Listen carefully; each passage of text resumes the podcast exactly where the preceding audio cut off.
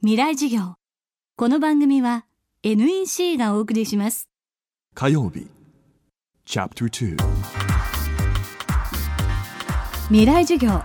今週も全国3都市で開催した公開授業の模様をお届けします。今週は脚本家で放送作家また東北芸術工科大学企画構想学科の学科長で教授の小山君堂さんの講義ですくまモンから学ぶ日本の立ち位置と題した小山さんの講義は和の精神を持ってさまざまな問題の解決に当たろうと学生に呼びかける授業になりました。未来授業2時間目テーマは Your happiness is my happiness Your happiness is my happiness あなたの幸せが私の幸せです。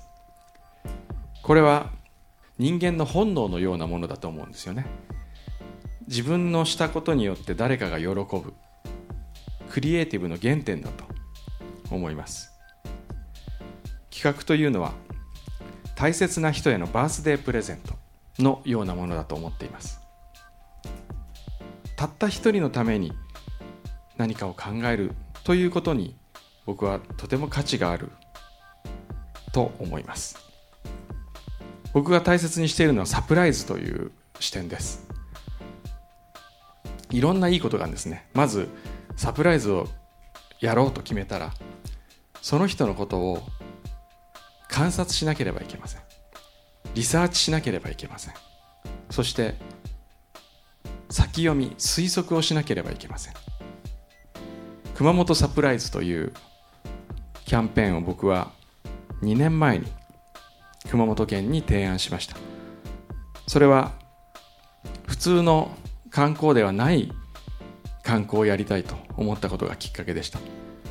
全ての町が観光する必要があるのだろうかと思いました。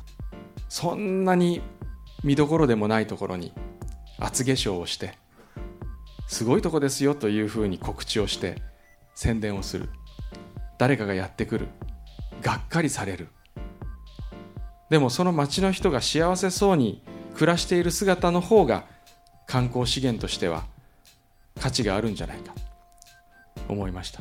もちろん見に来てほしいと胸を張って言えるところもあるけれども全部が全部そっちの方向に行かなくてもいいんじゃないかなと思いました。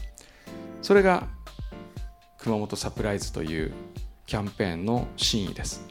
県民が自らの周囲にある驚くべき価値を再発見してそれをより多くの人に広めていこうという運動です。いろんなサプライズを掘り起こすことで県民自身の日常が何より豊かなものになる。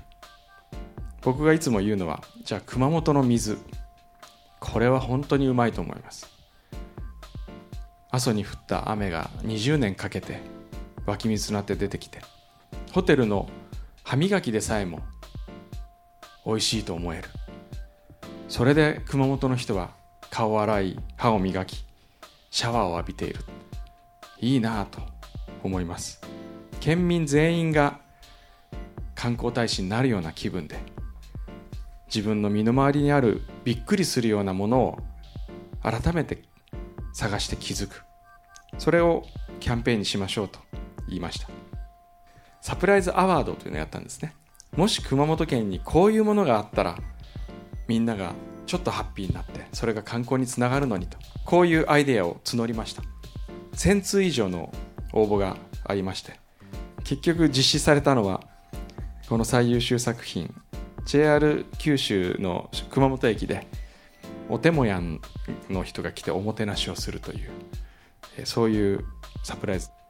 ちょっと暇なおじいちゃんであるとか子供が観光客の人のカバンを持ってあげたりしてえー、いろいろ接するというような非常に温かいおもてなしをするというようなキャンペーンでした。